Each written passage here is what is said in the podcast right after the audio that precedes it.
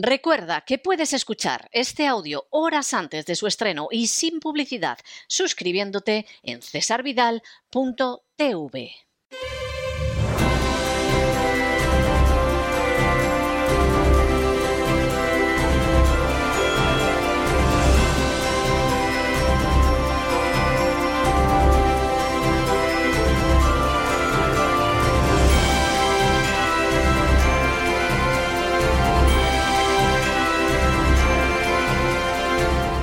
Candilejas, Teatro y Espectáculo con César Vidal.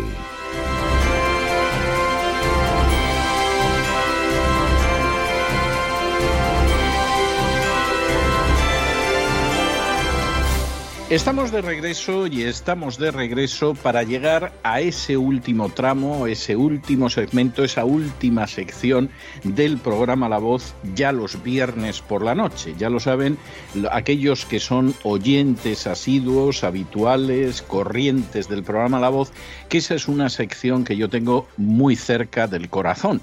No es que no me gusten las secciones con las que acabamos de lunes a jueves el programa de La Voz, todo lo contrario, son secciones excepcionales que desarrollan colaboradores excepcionales. Pero los viernes, ustedes saben que yo lo tengo reservado para gente excepcional que solo excepcionalmente recala en este programa. A veces Estamos hablando de personalidades que son conocidas a escala internacional. A veces su ámbito de conocimiento se limita más a lo que sería lo nacional, a veces simplemente a lo local.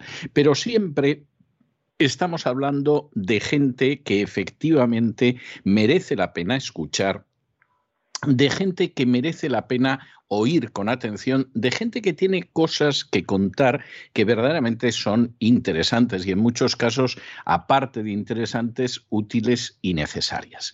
Es el caso de nuestro invitado de esta noche, nuestro invitado que se licenció en Medicina y Cirugía en la Universidad de Navarra, que se doctoró en esa misma universidad en el programa de Biología Celular, que es especialista en aparato digestivo a través del MIR, que además en fin, por eso de seguir una tradición que históricamente se ha dado en ciertos galenos, también se licenció en filosofía y que es especialista en el área de aparato digestivo en distintos hospitales. Por cierto, aparte de eso, tiene distintos máster, como puede ser en dirección médica y gestión clínica, como puede ser en psicoterapia de tiempo limitado incluso me imagino que en tiempos por ahí perdidos es director gerente de una empresa y además, y esto se lo puedo asegurar porque he tenido ocasión de comprobarlo, eh, no solamente es que escribe publicaciones científicas en revistas nacionales y extranjeras,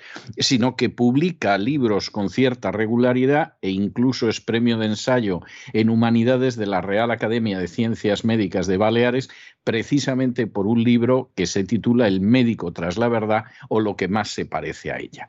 Precisamente lo que vamos a intentar en los próximos minutos se podría titular como este libro El médico tras la verdad o lo que más se parece a ella, porque les estoy hablando del doctor Luis Miguel Benito de Benito. Don Luis, muy buenas noches, muy bienvenido. Muchas gracias, muy buenas noches César, a ti y a toda tu audiencia y muchas gracias por la presentación esa que hace que se me caían las lágrimas, porque una persona que escribe más libros que nadie, que eres tú, pues que digas que escribo de vez en cuando, pues hombre, me ha llegado al alma, ¿no? No, no, porque además, no, no, no es de vez en cuando, es, es con regularidad, eh, porque, porque es regular, claro.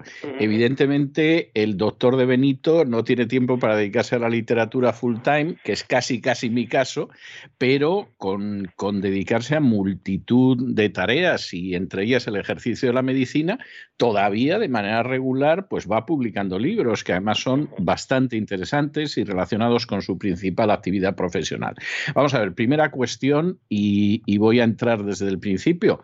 Eh, mm, doctor de Benito, hay un momento en su vida, aunque yo creo que hay gente que le conocía antes por libros relacionados con la divulgación de la medicina, etcétera, hay un momento de su vida en que yo creo que se ve catapultado a estar en el foco directo y es precisamente durante la crisis del coronavirus. Eh, primera cuestión que yo le tengo que plantear, eh, ¿sabemos realmente qué es el coronavirus a estas alturas? Y caso de saberlo, eh, ¿sabemos cómo enfrentarnos con él? Bueno, ya sabes que precisamente como no se ha demostrado, o por lo menos las autoridades a las que les pidió que les entregaran el coronavirus a los que se lo pedían y no lo han hecho, pues ya en ese momento surge una crisis importante para creer que sea el agente causal de este fenómeno que hemos llamado la crisis del coronavirus. Y es lo que ha dado pie a que pues muchos que están en el otro lado pues llamen negacionistas a los que han negado este, este proceso, vamos a llamarle experimento social, que eso sí que ha sido, y en definitiva, yo como médico sí que doy fe de que pacientes los hubo en la primavera de 2020, porque de eso nos encargamos, de atenderlos. ¿Y qué es lo que pasó entonces? Está todavía eh, bajo análisis, porque todavía no lo tenemos muy claro. Hubo pacientes que se enfermaban con un cuadro respiratorio muy parecido a un cuadro mm, de gripe, pero más severo, con problemas de trombosis, que luego se magnificó mucho a través de los medios de comunicación, que fue autolimitado, o sea que pues allá para finales de mayo o abril del, eh, sí, mayo, junio del año 2020 eh, había cesado, pero que después, por distintos intereses, los medios de comunicación pues han seguido emitiendo distintas olas y bueno, ahí están los datos de, de los afectados, tanto ingresados, fallecidos, que hablan por sí solos. O sea, si yo le he entendido bien, se produce una dolencia que vamos a llamar convencionalmente coronavirus, porque efectivamente hubo gente que enfermó y hubo gente que murió, pero esto ya en el 2020 estaba dando las últimas coleadas y luego, sin embargo, los últimos coletazos. Y sin embargo, lo que luego hemos tenido son informaciones que han alargado la crisis del coronavirus, tengo que creer que de manera artificial. ¿Cuánta gente ha podido morir realmente de coronavirus? todas esas decenas, centenares de miles de personas que fallecen durante ese tiempo, ¿realmente fallecen del coronavirus o fallecen de otro tipo de circunstancias? Bueno, también se debatió mucho eso del morirse con o por coronavirus, esas dos proposiciones. No, ahora se ha muerto con, se ha muerto por.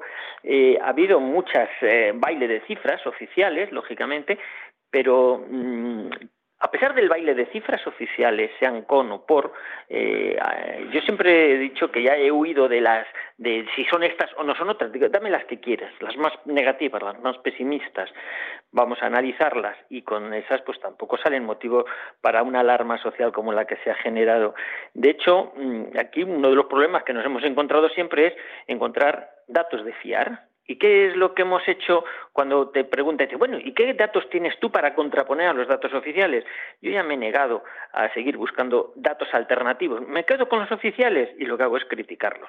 Esto mismo pues, lo ha hecho pues, Jonander Echevarría, por ejemplo, o el otro día estuve con Raúl Alfonso, que para quien no lo conozca es el murciano encabronado, pues también decía lo mismo. Y que se trata de coger las estadísticas oficiales y ver que son incongruentes.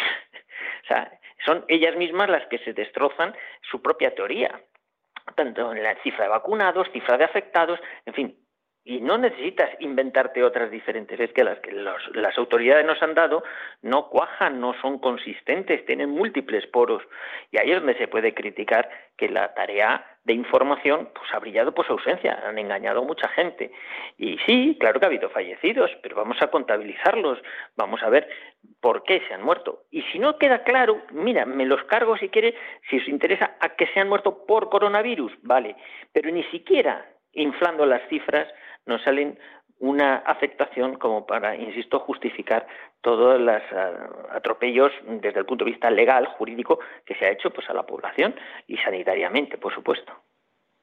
Cuando estamos hablando de fallecidos que efectivamente hayan fallecido en relación con el coronavirus y efectivamente eso de fallecieron con coronavirus o por el coronavirus ya es algo inquietante, porque claro, decir, bueno, falleció, no falleció de lepra, falleció con lepra, pues eh, sonaría una burla, pero nos hemos acostumbrado en el caso del coronavirus. Cuando estamos hablando de fallecimientos que realmente derivan del coronavirus, eh, ¿qué tipo de tasa de mortalidad tenemos enfrente?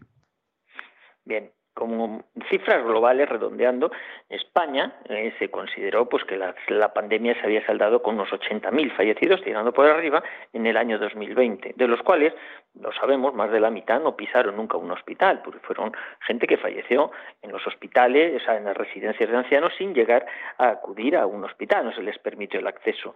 Y si luego lo analizamos por rango de edad, vemos que más del 75% de los fallecidos pues eran gente por encima de los 70 años, 70 o 80 años, o sea, gente mayor que en muchos casos pues habían superado la esperanza media de vida. Es decir, que si analizamos eso, pues digamos, pues fue un resfriado o fue un proceso, una, afección vírica o una afección respiratoria que se llevó pues a los que ya tenían una naturaleza más desfavorecida, en su inmensa mayoría. O sea, que claro que hubo casos que siempre son los que la prensa aireaba, pues gente pues, joven o gente sin comorbilidad que había fallecido a consecuencia de esto. Oye, mira que la gente joven también le puede pasar y también se muere. Claro que sí. Si coges esos datos más sonoros desde el punto de vista de la divulgación o de meter miedo a la gente, pues te das cuenta que son comparativamente con, su, con, con todos los habitantes de ese rango de edad, y no digamos nada en los niños, que no hubo, pues, pues claro, dice, esto es un motivo para generar tanta alarma. Esto fue lo que de alguna manera, desde el punto de vista epidemiológico, más levanta las sospechas de que hay algo más de interés que el meramente eh, sanitario.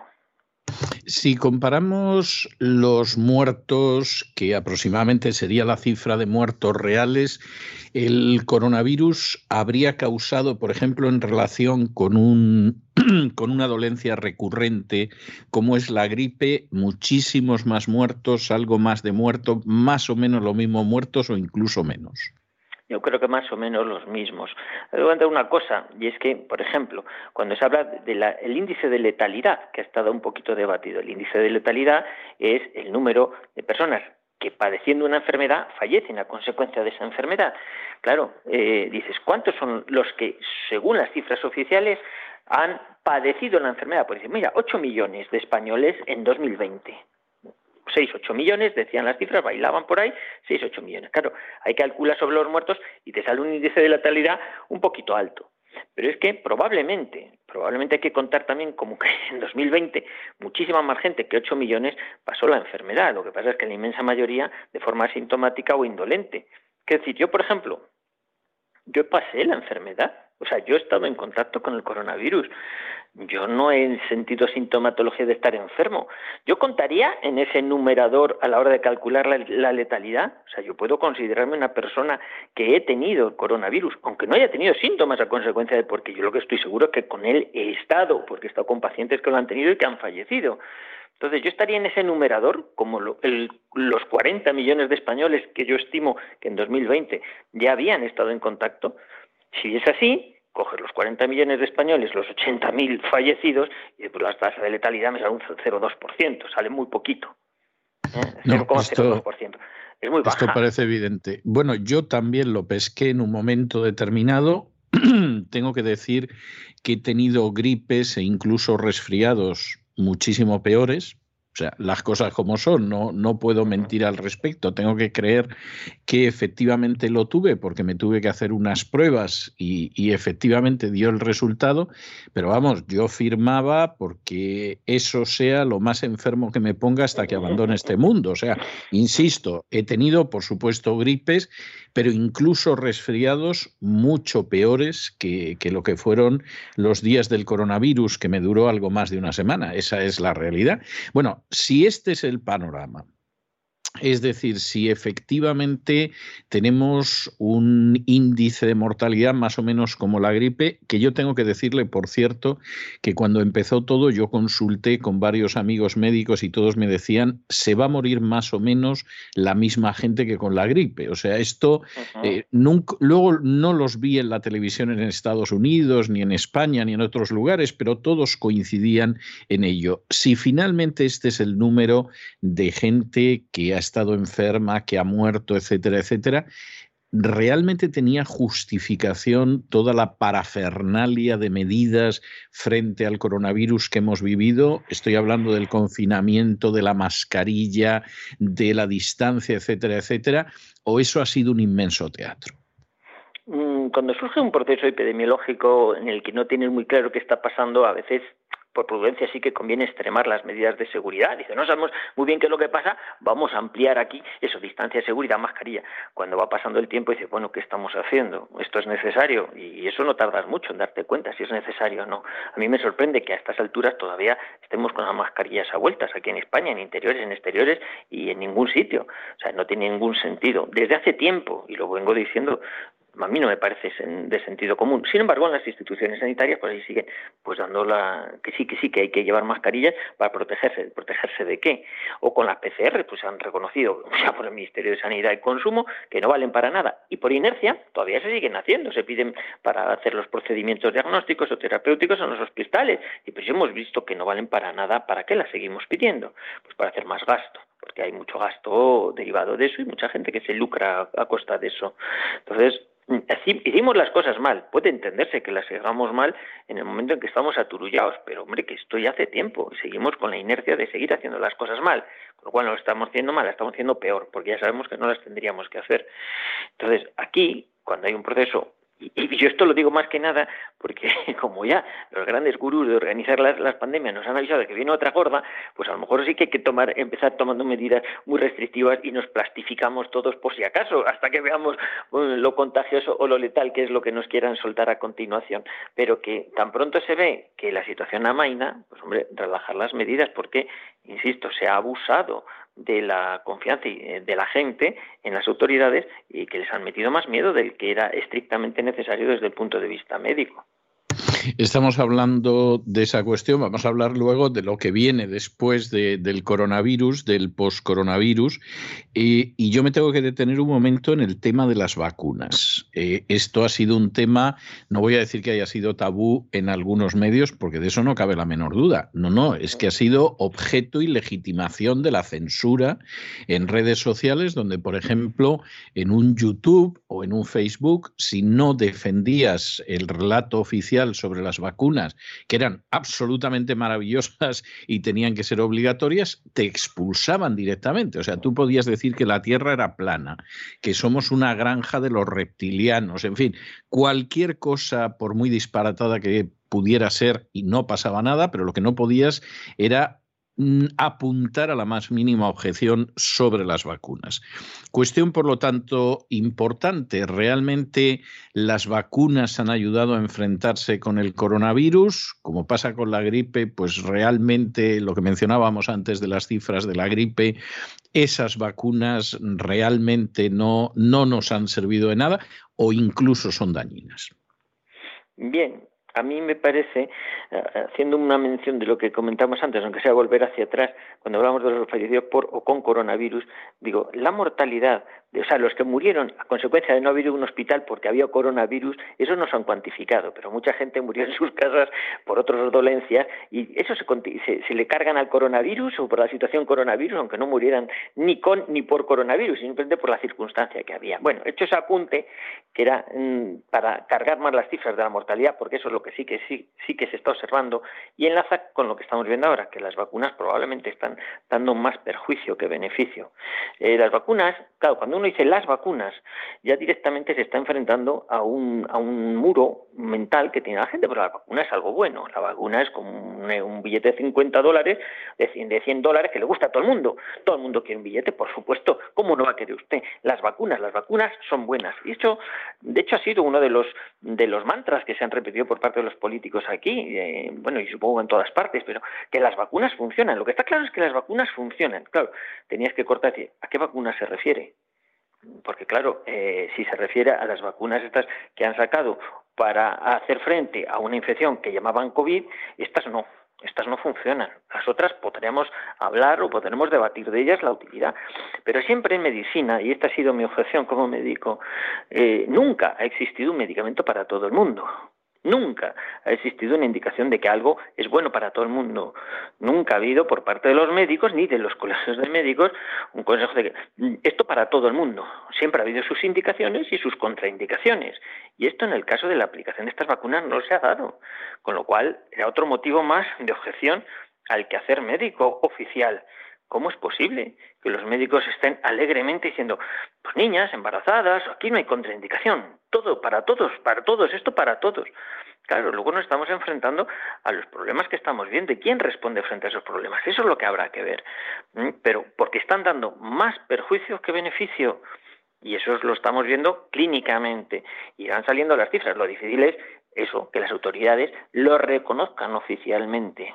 Pero, y por eso lo intentan camuflar, ya sabes que ahora aquí en España los titulares son que no cepillas en los dientes, aumento los riesgos de infarto de miocardio. Sí, sí, sí, he visto o, ser muy feliz también. Es decir, hay que ser moderadamente feliz. El ruido, cuando hay mucho ruido por las calles, eso incrementa mucho los infartos de miocardio también.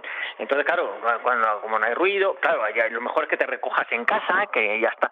Y cosas de estas, ¿no? Te, te obligan casi a, a recluirte, ¿no?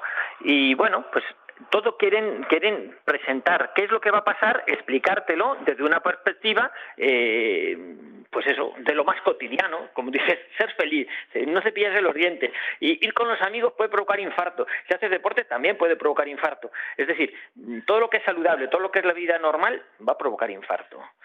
¿Por qué? Porque ya no están avisando. O el otro día que hablaba con los pediatras, dice, chicos, están saliendo muchos artículos de que los ictus no son tan infrecuentes en niños.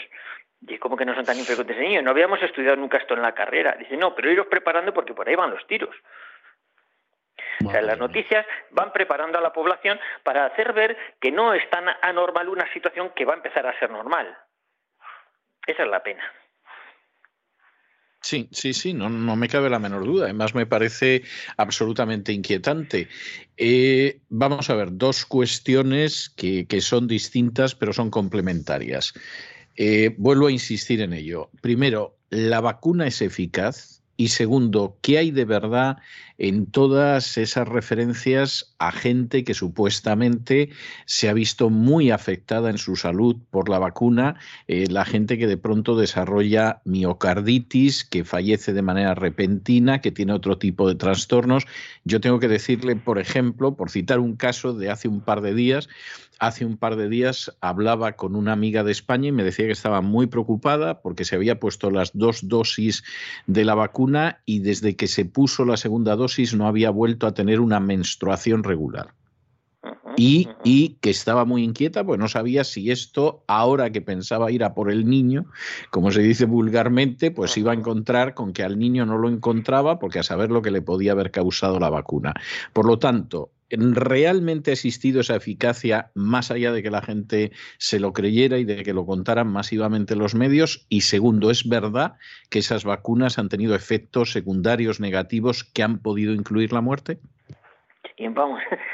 Las vacunas, estas, desde mi punto de vista, desde el punto de vista médico y epidemiológico, llegaron tarde llegaron tarde porque supuestamente venían a paliar, eh, a proteger a una población que ya mayoritariamente había estado en contacto con el coronavirus, que ya lo habíamos pasado en su inmensa mayoría, con mejor o peor fortuna, pero la inmensa mayoría se había ya contagiado. Eh, con lo cual, cuando yo hacía la reflexión hasta final del año 2020, pues decíamos, ¿vacunas para qué? Si ya quien más, quien menos lo ha tenido, de alguna u otra manera. Sin embargo, decía, eh, el símil es como si un incendio se hubiese ya propagado, estuviese a punto de extinguirse y llegan los voluntarios a terminar de apagarlo con bidones de gasolina. Pues esto es lo que vino a hacer eh, las vacunas. Las vacunas fueron a reactivar un proceso que ya se estaba mm, decayendo por su propia biología, por su propia naturaleza, no por el coronavirus, lo sabíamos de la historia de la medicina de cualquier eh, género de pandemias. Esto en la historia de la medicina siempre ha tenido una dinámica, las pandemias muy similar. ¿Qué pasa? Que empieza todo en 2021 y empezamos con las vacunas, a pinchar a la gente. Y entonces, al poco tiempo, bueno, al poco tiempo, en algunos casos, en residencias de Andalucía, ya en enero del año 2020, 2021, pues empieza a haber más fallecimientos de los que cabía esperar. En algunas residencias, incluso el 20% de los residentes que además no habían pasado el COVID en el año anterior, pues van y fallecen a consecuencia después de haberles puesto la vacuna. Caramba, pues están viendo ya unos efectos inmediatos negativos bastante bastante flagrantes, que tampoco se investigan. Nos investigan por diversas causas, entre otras porque a veces en las residencias queda mal que se abra un expediente de investigación de por qué se han muerto los ancianos que están ahí, pues porque claro, a lo mejor no van más ancianos a esa residencia. Y conforme avanza el año 2021 empezamos a ver eso, gente, mujeres que se quejan de alteraciones menstruales, eh, la repentinitis, las fatigas crónicas, problemas de trombosis, problemas de amaurosis, pierden la visión de un ojo, fatiga crónica, cuadros de demenciación progresiva. Entonces estás viendo una serie de casos a lo largo del año 2021, sobre todo en el segundo semestre, que la verdad empieza te voy a decir, a asustar a los médicos asistenciales. Algunos incluso se dan de baja porque dicen, yo no sé hacer frente a todas estas patologías que me vienen o las niego, porque claro, em, vincularlas como efectos secundarios, que esto es la segunda parte de lo que decía, a las vacunas, ojo, esto ya implica una causalidad y esto ya son palabras mayores. O sea, usted podrá poner en relación que hay más fenómenos de ictus. Ya algunos titulares de la prensa dicen, pues aquí en, Asturias tenemos un 300% más de ictus de los que solemos tener. Se había triplicado. Estos son titulares de la prensa y esto los médicos radiólogos dicen, oye, estamos haciendo un montón de tags, de escáneres a gente con ictus tal. o ginecólogos, pues sí, hay alteraciones menstruales, pues sí, es verdad, estas parejas no se quedan, tienen dificultad para, para tener, que ya la tenían a lo mejor de antes, pero se agravan. En definitiva, empezamos a observar una serie de problemas médicos a los cuales, sinceramente, no sabemos ni la fisiopatología ni ponerle remedio. Tú sabes que, como los seres humanos somos muy soberbios, cuando nos van a preguntar algo que no sabemos, nos incomoda nos inquieta, nos, nos pone intranquilo porque somos muy soberbios y no sabemos la respuesta y constantemente nos vienen los pacientes, doctor, ¿y qué me pasa? ¿Por qué me ha pasado esto? Ah, pues no sé, pues no sé, no sé, eh, usted está disimulando, ¿eh? Mm, pero será de la vacuna. No, no, no, ¿cómo va a ser de la vacuna? Esto no tiene nada que ver.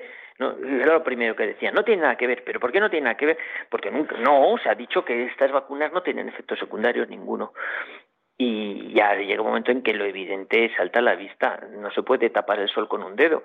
Otra cosa es que frente a esos problemas que cada vez más nos traen los pacientes, no tengamos una solución médica ideada porque no lo hemos estudiado en los libros de medicina. Nos estamos enfrentando, César, a una nueva forma de enfermar que no hemos visto anteriormente.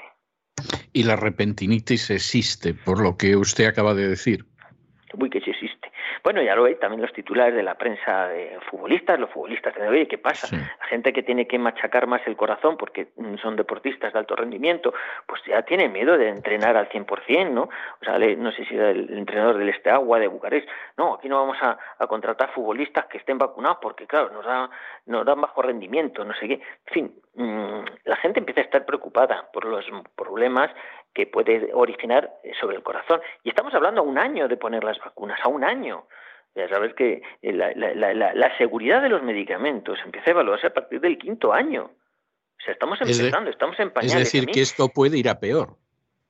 La previsión, por desgracia, médicamente es que va a ir a peor, porque vamos a ver, mm, yo tiendo a ser optimista por mi carácter tiendo a ser optimista, pero viendo cómo arranca el primer año y el segundo año después de por, por, vacunas y viendo cómo está la situación, pues no puede ser muy muy muy muy optimista. Veo situaciones que no sé explicar de deterioro progresivo, sí, ya es por no hablar de la patología tumoral que empezará a ser más emergente, ya está siendo emergente, pero empezará a ser mucho más patente a lo largo de este año de incremento de, tumores en edades atípicas y dices, bueno, ¿y esto a, ton, a santo de qué viene? ¿Por qué? Por, deterioro del sistema inmunológico, etcétera. Todas esas cosas que otros mm, colegas más dedicados al ámbito básico, pues María José Martínez Albarracín, u otros, dicen, ya preconizan, dicen, yo hasta que clínicamente no las vea, no me las creo, pero es que ya las estoy viendo. Y claro, esto eh, te están preguntando, pues leer los titulares de la prensa o te leer las esquelas. Y estás viendo que en las esquelas de los periódicos hay gente con 40 y con 50 años, que antes pues veías que, bueno, las esquelas pues con los nonagenarios y los centenarios. Uy, mira, este se ha muerto con 103. Pero es que ahora hay gente con 40, con 50 años que fallece. Y bueno, pues esto siempre ha habido gente, siempre, pero tanto, esa es la cuestión.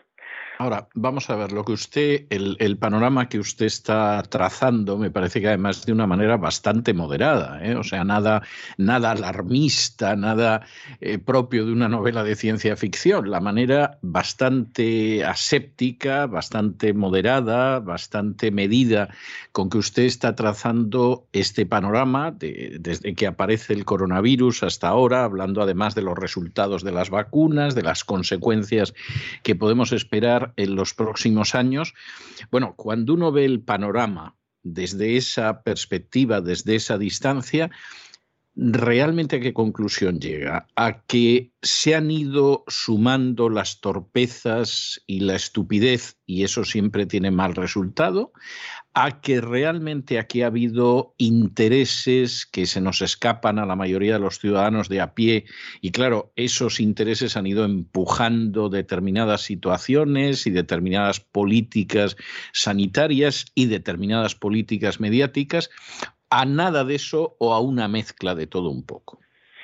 Mm, ya sabes que dentro de todo lo que ha dado lugar a todo esto, en, este magma han crecido los conspiranoicos, los negacionistas, los eh, distintos adjetivos para calificar a gente pues que no se ha creído. Los bebelejías. Los bebelejías, que bueno, pues ya sabes, no sé, eh, Federico tendrá que ante los jueces su, opinión al respecto. Bueno, todas estas cosas que se están efectivamente manejando en, en la prensa, pues simplemente para desautorizar o para ridiculizar al que simplemente plantea una hipótesis alternativa. Yo, mm, conforme van pasando los días, sí que, mm, días, no digo semanas, días, sí que voy comprobando que el crecimiento eh, de sospecha de la gente es cada vez mayor. El problema es que quiera reconocer que ha sido engañado. Pero mm, la inmensa mayoría de los que tengo que, pues yo atiendo a todo el mundo, yo atiendo gente que se ha pinchado y gente que no se ha pinchado, yo no hago, no hago ascos a nadie, me parece que no es ético hacer distinción porque a la hora de tratar tienes que tratar a los pacientes por igual. Y entonces veo gente que efectivamente reconoce que se ha pinchado, pero que está preocupada porque no sabe que, por qué le está pasando lo que le está pasando. Y al mismo tiempo ya sí que es consciente de que no ha recibido una protección extra sobre los que no se han pinchado. Claro. es que no es que esté yo mejor, es que estoy peor. Entonces, ¿a mí qué me han vendido? ¿Qué me han metido? ¿Qué va a ser de mi vida? Y yo en esto, pues me, dices, me has dicho, pues eres moderado. Yo tiendo a serlo, porque igual que tú, tengo pues mucha gente a la que quiero que se ha pinchado y que no quiero que les pase absolutamente nada. Y tiendo a no ser tremendista. A mí cuando alguno dice, es que estas vacunas a cinco años te dejan estéril, pues habrá que esperar a que pasen cinco años para saberlo. Claro, ¿Eh? Es que las madres embarazadas, pues sí, yo estoy en contacto con muchas matronas para que me tengan al corriente que salen de las mujeres que están gestando y que se vacunan y los datos preliminares pues no son especialmente eh, tranquilizadores. Entonces, vamos a ir viendo, vamos a ir viendo, pero vamos a ir viendo con las antenas puestas. Y yo entiendo, tiendo a no ser eh, muy, muy negativo, pero los datos están ahí. ¿Quién ha promovido esto? Pues gente que está hablando de que en el mundo sobra gente. O sea, más claro que te lo están diciendo, pues está, hay gente que quiere eliminar a mucha población y lo están consiguiendo. Y ahí están las curvas de Momo, cómo van increciendo la mortalidad de, en todos los países, sobre todo en los países donde más ha habido más vacunación, eh, más tasa de gente vacunada. Entonces, habrá que estar atentos sobre esos datos y luego intentar buscarles una explicación, pero buscarlas, debatirla entre todos. No se trata de imponerlas o de tirar las campanas de esto va a ser directamente por esto. Bueno, pues si usted cree que no es por las vacunas, deme otra eh, alternativa, deme otra solución. Va a ser el cambio climático, va a ser los change trade, va a ser lo que sea. Pero ahí hay un dato y hay que explicarlo. Sí, no, no, no, es, es, algo evidente. Yo confieso que a mí lo que me inquieta especialmente es esos efectos a largo plazo. Es decir, mi confianza Vamos a ver, yo era moderadamente escéptico en relación con las vacunas, fundamentalmente porque había sido un proceso muy acelerado y las cosas que se hacen aceleradamente rara vez salen bien. Confieso que mi escepticismo ya se convirtió en una posición eh, claramente negativa cuando cayó en mi mano el contrato que una de las industrias farmacéuticas hacía firmar a las naciones de Hispanoamérica. Y ese, podcast te lo oí, uno por uno y dejabas plático cada uno de, los, de los acuerdos que se habían firmado. Yo, mm, Exactamente. bueno, porque lo lee César, si no, no me lo creo. Vamos. Bueno, ese contrato yo lo tenía en mi mano con las firmas, además, de los políticos del país en cuestión, de la compañía. Claro, una compañía que se lava las manos de los resultados, que te dice de entrada que puede que la vacuna no te haga nada, que tenga efectos secundarios, que te puedes morir, que por supuesto tú le garantizas que no va a responder de nada y que si incluso en un momento determinado los ciudadanos de ese país demandan a la administración, pues ellos tienen que estar con su equipo de abogados viendo lo que hay y si no les gusta cómo se defiende ese Estado, sustituyen a los abogados de ese Estado por ellos, pero les paga ese estado, tú dices, pero ¿esto qué es? O sea, esto, esto parece el colonialismo del siglo XIX. O sea, es esto. Y confieso que a partir de ver ese contrato, que era un contrato estándar que sufrieron distintas naciones en Hispanoamérica, yo ya mi desconfianza fue total. ahí no, no fue un moderado escepticismo, fue una desconfianza total y absoluta. Siguiente cuestión importante, puesto que estamos en esto y estamos esperando a saber qué puede pasar en ese plazo de cinco años en, en ese lustro. ¿Qué nos va a pasar ahora? O sea, eh, nos vamos a encontrar con otra enfermedad y otra epidemia, como nos ha anunciado ya Bill Gates y quien no es solo Bill Gates. Vamos a tener una repetición de lo que vivimos con la crisis del coronavirus. ¿Qué se dibuja en el horizonte? Mm, más miedo, digamos que más miedo. Eh, la gente venga por donde venga, más miedo. Miedo e incertidumbre. Eh, hay, que, mm, hay que emplear la misma herramienta que ha sido eficaz pues, para que los mandatarios de los distintos países subyuguen a la población pues, con leyes, con privación de libertades, etcétera, etcétera.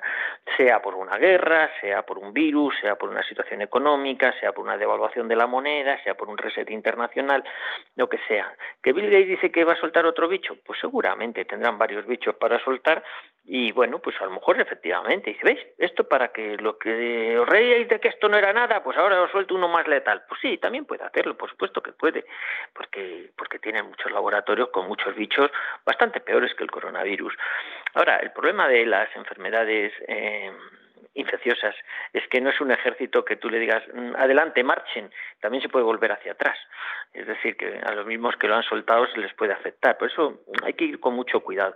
Eh, creo, quiero, es como, no sé, como empezar a, desatar un, holocausto nuclear, ¿no? Yo disparo porque tengo misiles, sí, pero yo también, y yo también, y yo también, y al final, pues te das cuenta, haces tus cabalarios y dices, mejor me trae cuenta no soltar ni uno de mis misiles, porque si no, se monta la parda y aquí no queda nadie. Con, con los gérmenes puede pasar un poco por el estilo, pero probablemente no necesitas soltar un germen muy letal. Eh, si lo que más te interesa es, como tienen hasta ahora, eh, el control absoluto de los medios de comunicación menos la voz. Sí, sí, hay algún otro más, pero, pero sí, sí, hombre, no cabe la menor duda de que hay un control absoluto de los medios de comunicación y algunos además exhibían muy orgullosamente la publicidad de determinadas farmacéuticas, o sea que era cualquiera que sepa medianamente cómo funcionan los medios de comunicación y sabe el peso enorme de la publicidad en, en esos medios, cuando en un momento determinado una cadena de radio, una cadena de televisión exhibe la publicidad de una farmacéutica, ya sabes que la versión de, esa situación que quiere la farmacéutica es canónica, ¿eh? o sea, nada, nada se va a poder oponer a eso. Hay, hay que ser muy ingenuo para, para no saberlo y de hecho... Hombre, pues cuando ves cuando mueren determinados personajes que dejan mucho que desear en el terreno moral y hay un consenso de que fueron santos en vida, pues, pues bueno, esa es una de tantas manifestaciones de, cómo funciona totalmente esto. Doctor de Benito, ¿qué viene ahora? Qué sucede después del coronavirus tras la vacuna, que es eh, el título, no sé si de su último libro o uno de sus últimos libros, Coronavirus tras la vacuna. Bueno, ¿qué hay tras la vacuna? Tras la vacuna, ese fue el, sobretítulo que añadí tras el coronavirus, que ya sabes que la proposición tras eh, tiene esa ambigüedad, no puede decir detrás o después, ¿no? ¿Qué viene después? Eh, yo creo que el que de esta crisis no se haya vacunado no va a sobrevivir.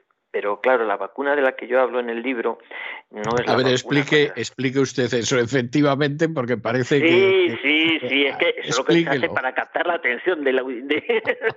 el que no se haya vacunado no va a sobrevivir pero no me refiero lógicamente a la vacuna del coronavirus, sino a la vacuna frente al miedo. Porque esa va a ser la estrategia, va a seguir siendo miedo. Entonces, si usted no ha aprendido a sopesar, que también ha habido un riesgo, por supuesto que lo ha habido, pero sopesar quiere decir pros y contras. Lo que esto ha supuesto, pues le van a volver a engañar, no va a sobrevivir porque le volverán a meter miedo y caerá en la desesperación, que en definitiva lo que se pretende en esta lucha, el bien con el mal, es que el ser humano se desespere. O sea, o estás vacunado vacunado frente al miedo, o si no, si no ha sido en esta, va a ser en la siguiente, donde se te, te lleven por delante. Esto obliga a que repensemos en quién o de quién nos hemos fiado, en quién tenemos nuestro fundamento, de quién nos fiamos en definitiva. Porque, y tú lo sabes mejor que yo, en esta lucha del bien con el mal, pues mm, el mal juega a difundir muchas noticias y ya el ser humano mm, no sabe cuál de todo lo que está oyendo es cierto o es mentira, porque le han engañado tantas veces que desiste de buscar la verdad.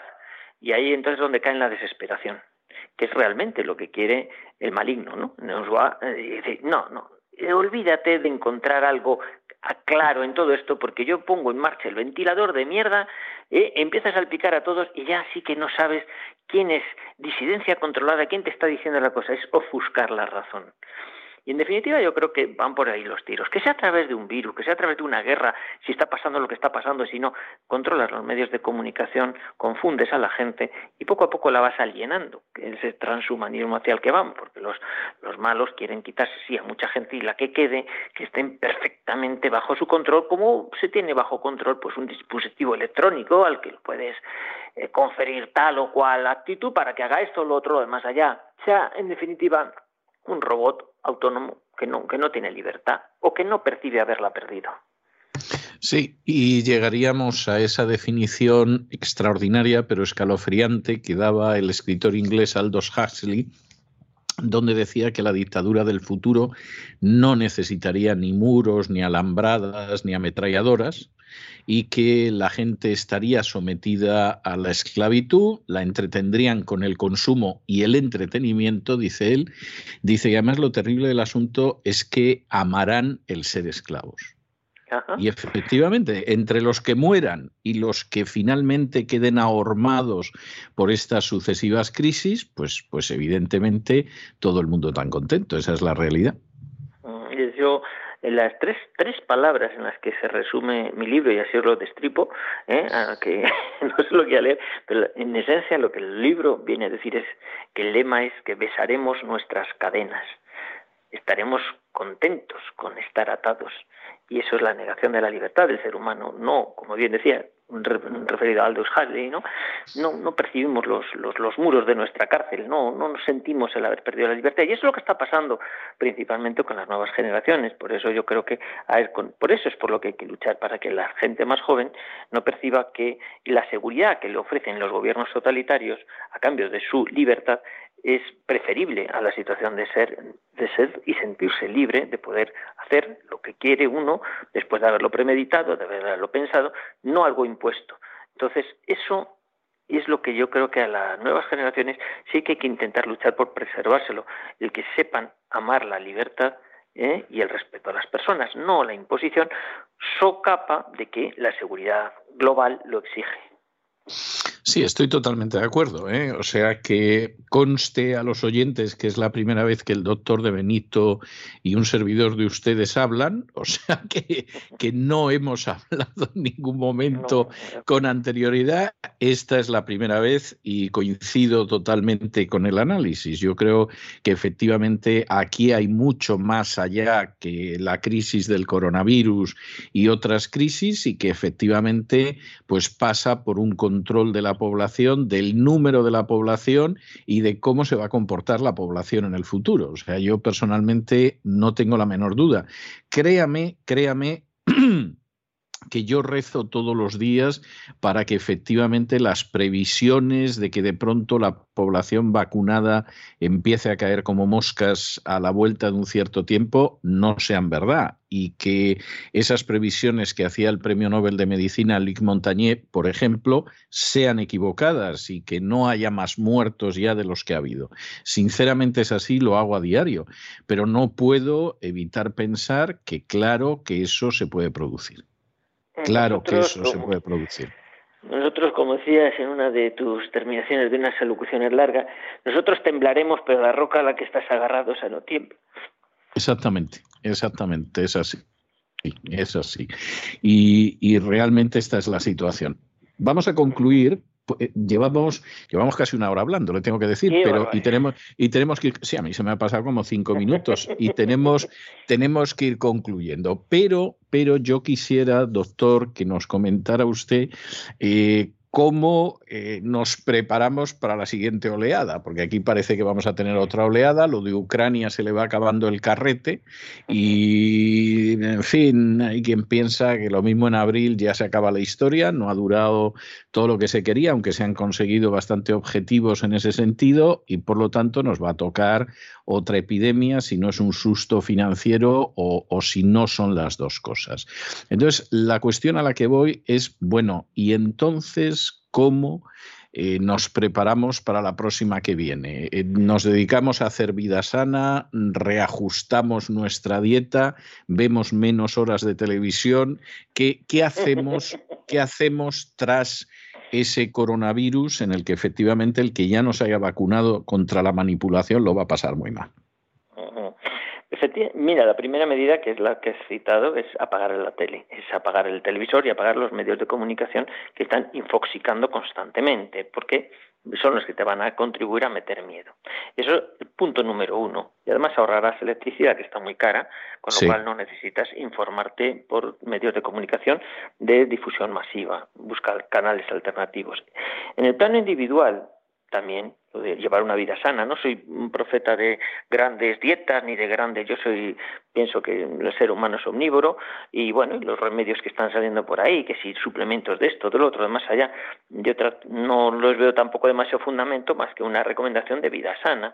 Eh, no tener sobrepeso, hacer ejercicio y ya está. Y tener, y tener un ratito para pensar ¿eh? Y si desde eso surge algo de vida interior, pues a lo mejor la descubres también, la reflexión, ¿no? Pensar. Pero es muy importante, muy importante, por eso es lo que puede hacer uno en el plano individual, es en el plano social. Somos seres sociales. Eh, van a intentar aislarnos, ya lo han hecho, lo han intentado varias veces y seguirán intentándolo porque el ser humano cuando está aislado es mucho más vulnerable. Somos seres en sociedad. Y entonces hay que hacer desde mi punto de vista, justo lo contrario de lo que las autoridades quieren. Es establecer relación, lazos con la gente, con personas, aunque piensen distinto, pero establecer trato, arroparse, juntarse. Hombre, y si coinciden en tu forma de pensar, pues un poquito mejor. No necesariamente mucho mejor, tampoco se trata de que estén todos que piensen de la misma manera, no, porque la diversidad enriquece también en lo cultural, ¿no? Sí. Y al que se haya pinchado, que no se pinche más. Yo tengo una cierta confianza, a lo mejor ingenua, en que la naturaleza es sabia y es capaz de eliminarse las porquerías que uno se mete se va eliminando, se van metabolizando los fármacos que vamos ingiriendo y, se va transformando y en, en, el organismo existen mecanismos de reparación. Yo creo que la naturaleza en eso da mucho de sí. Por eso mm, yo creo que al que se haya pinchado, pues hombre, que no acepte terceras, cuartas, quintas, sextas dosis, así como ya de perdidos al río, ¿no? Porque entonces evidentemente el deterioro va siendo cada vez mayor. Y bueno, mm, lo que digo a los pingüinos que me ven en el canal, lo de sonreír y saludar, porque en el fondo el que sonríe conserva un rasgo humano. Cuando los malos, si ganan, eh, tengan seres eh, poblando la tierra, no sonreirán, serán robots. Y entonces, bueno, mientras haya gente que es capaz de sonreír y demostrar su sonrisa, porque no necesita taparla con ninguna mascarilla, pues seguirá habiendo seres humanos por los que merece la pena luchar. Sí, no tengo la menor duda de, que es así. Coincido totalmente con, con esos consejos, ¿eh? o sea que coincido totalmente con ellos. Yo creo que esta es una época para tender la mano a la gente que hay alrededor y no, no preocuparse tanto de lo que puedan pensar, las ideas que tengan, etcétera, etcétera, sino de que son seres humanos y que no debemos dejar que nos aíslen, que nos dividan y que nos separen, porque estamos en una situación de su supervivencia, en que esa supervivencia es esencial y no cabe la menor duda de que poder reflexionar, poder pensar, eh, impedir que te lleven a empujones en esta vida, el último empujón de la propaganda es absolutamente esencial. Coincido, coincido totalmente con usted en ese sentido, supongo que porque también eh, sueño con una humanidad que sea libre y no una humanidad en la que ya hasta desaparezca la sonrisa porque no va a haber nada más que robot.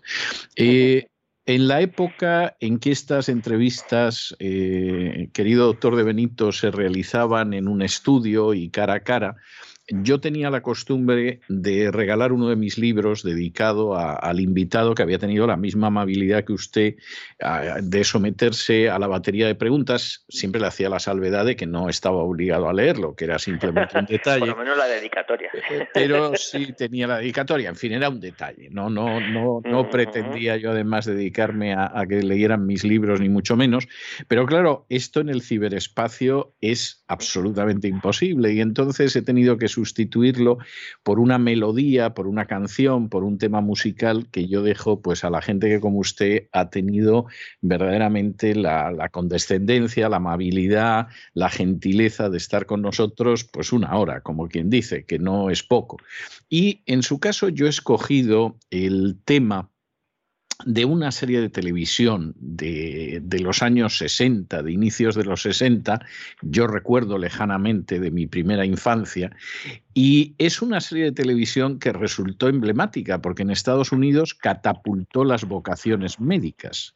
Es decir, la serie se llamaba El Doctor Kildare, nosotros decíamos el Doctor Kildare en España, lógicamente, y eh, Nunca se ha sabido muy bien, ah, hay quien ha especulado con el hecho de que había una cierta escasez de vocaciones para médico en Estados Unidos y entonces esta era una de las cosas que se habían lanzado para animar a la gente a que estudiara medicina, parece ser que con bastante buen resultado. Yo la traigo a colación porque no cabe la menor duda de que si el doctor Kildare influyó muchísimo en su día para que hubiera gente que se dedicara a esa noble ciencia y a esa noble práctica de la medicina, también en el caso de usted yo no abrigo la menor duda de que muchísima gente ha decidido pararse, pensar, reflexionar, meditar y desde luego, darse cuenta de que los que no se hayan vacunado, pero no con una vacuna eh, de la Big Pharma, sino con la vacuna del sentido común, de la sensatez, de la independencia,